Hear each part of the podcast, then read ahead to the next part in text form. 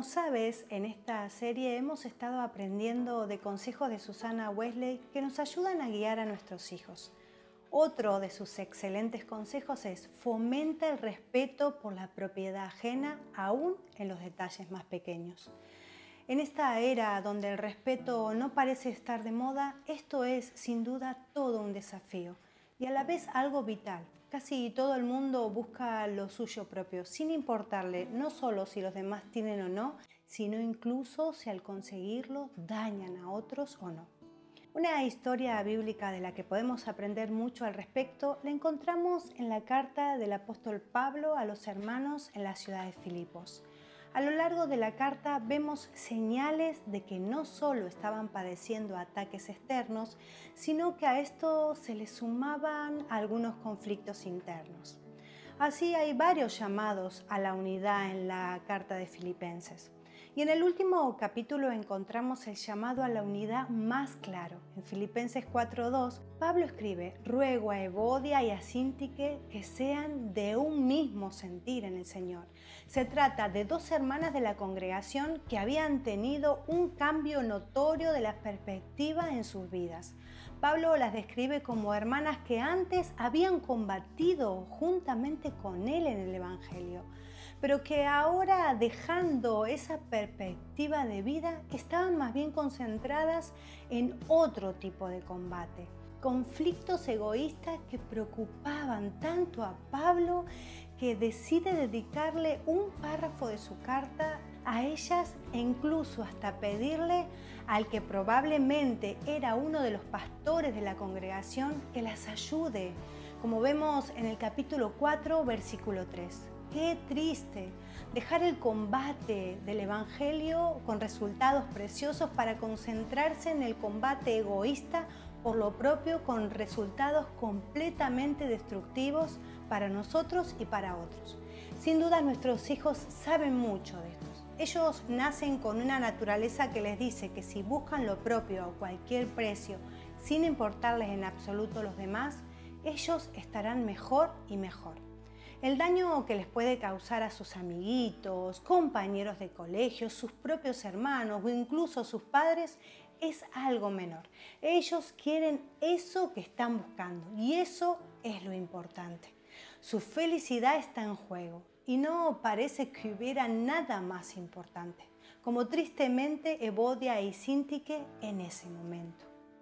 Pero Pablo no solo les ruega a ellas que sean de un mismo sentir y luego pide que las ayuden en este conflicto, sino que después da enormes consejos que nos pueden servir también a nosotras en este desafío de guiar a nuestros hijos. Él continúa, regocijaos en el Señor siempre. Otra vez digo, regocijaos. Sin duda no son palabras aisladas. Pablo les está diciendo, el centro de su problema es que descuidaron algo fundamental. Perdieron la perspectiva de que la plenitud de vida no está en luchar por lo propio sin importar el daño que le podemos causar a otro. La plenitud de vida viene de regocijarnos en el Señor.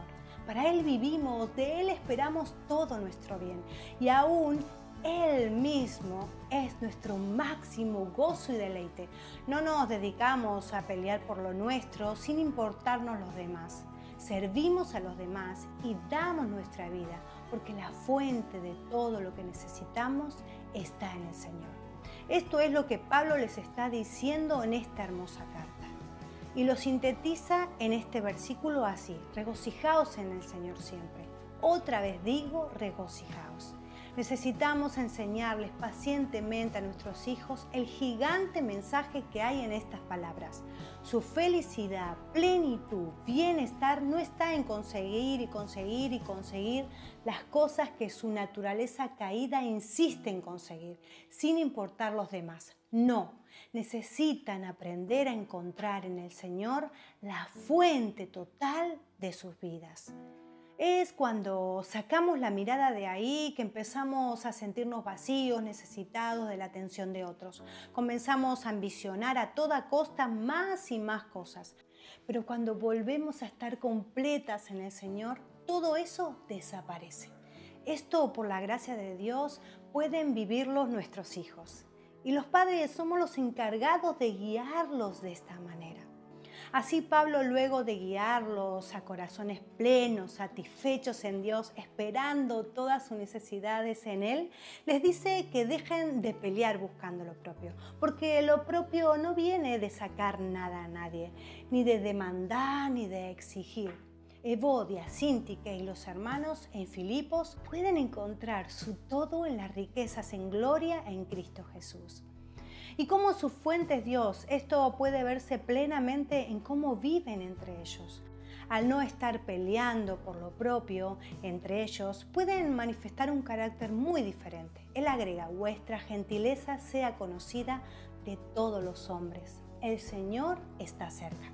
La palabra traducida aquí como gentileza en el vocablo griego tiene mucha riqueza expresiva, William Hendrickson explica que se puede entender como cordialidad, amabilidad, consideración, bondad.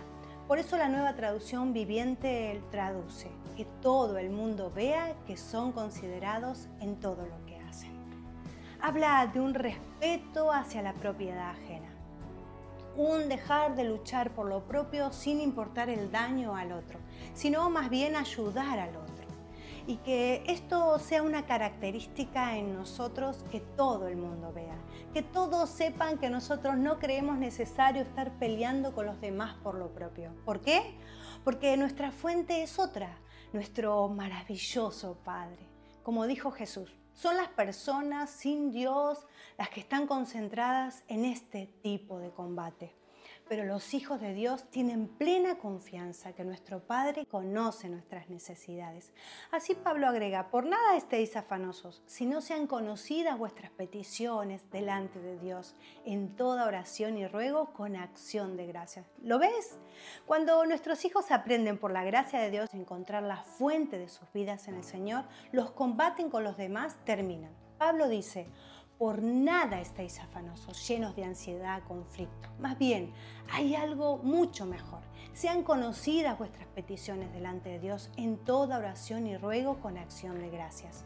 ¿Cuál será el resultado según estas palabras inspiradas por el Espíritu Santo? El fin de todos estos combates destructivos y la paz de Dios que sobrepasa todo entendimiento guardará vuestros corazones y vuestros pensamientos en Cristo Jesús. Hermoso. ¿no? Gordon Free explica que esta palabra guardará en el griego original se traduce de una metáfora militar, donde los soldados que estaban siempre en Filipos guardan la paz romana. Todo esto guardará la paz de nuestros hijos como un ejército a su favor. Qué gran remedio para nuestros hijos, qué consejos más eficaces. Recuerda las palabras de Susana Wesley, fomenta el respeto por la propiedad ajena aún en los detalles más pequeños. Y lee tranquila estos consejos del apóstol Pablo y medita en oración en ellos. Dios puede usarnos para el bien eterno de nuestros hijos.